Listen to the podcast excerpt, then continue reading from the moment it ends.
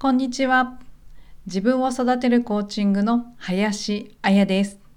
皆さんいかがお過ごしでしょうか？今日のテーマは相手を信じ、自分を信じる。今回は昔からおしゃべりが大好きな私ですが、沈黙の時間ができてしまうことに怖さがありました。怖さを感じてしまう原因は自分の信念に反してしまうのではと思っていたからでした。3つのトピックスでお話ししていきます。1、沈黙の時間が怖かった過去の私。2、相手を信じ、自分を信じること。3、信念、物の捉え方を見直す。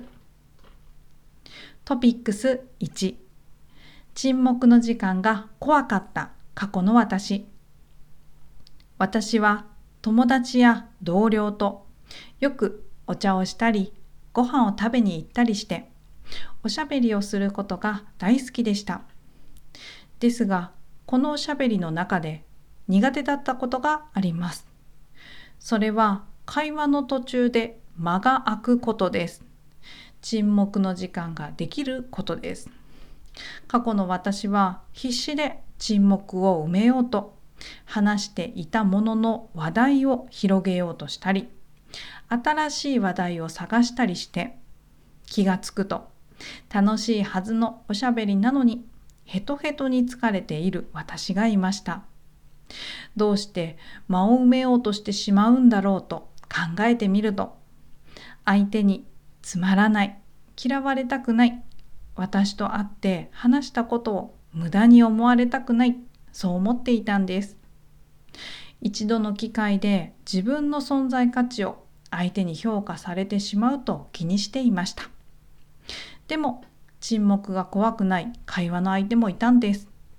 何が違ったんだろうと考えてみると沈黙する時間を何度も共有したことがあったからでした。その相手というのは長く付き合っている友人だったのでいろんな場面を共に過ごしていてその中に沈黙の時間もありました。その友人とも最初の頃は沈黙の時間を怖く感じていました。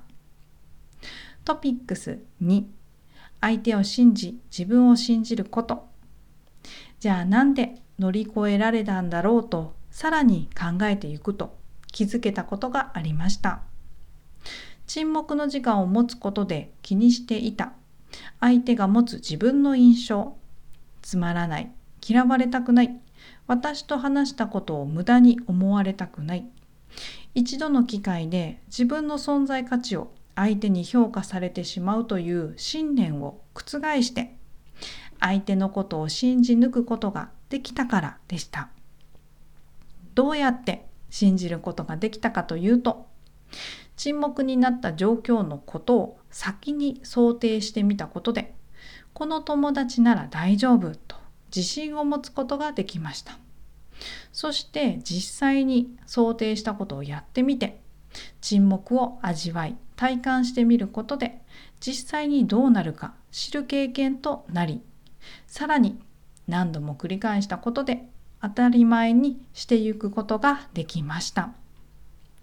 トピックス3信念物の捉え方を見直す。私たち人は信念物の捉え方をそれぞれ持っています。信念は過去の出来事やその成果今までの知識育ってきた環境未来像が影響をしていてその信念は小学校上がる前後7歳前後までに形成されています。その信念をもとに私たちは一連の行動をとります。そして行動した結果があります。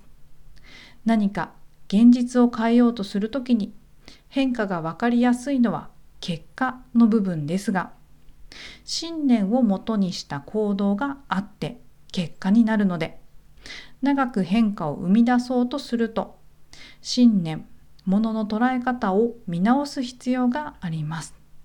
そうすることで一時的な変化ではなく根本から悩みを乗り越えることができます。信念、物の捉え方が変わり行動が変わり結果が変わる。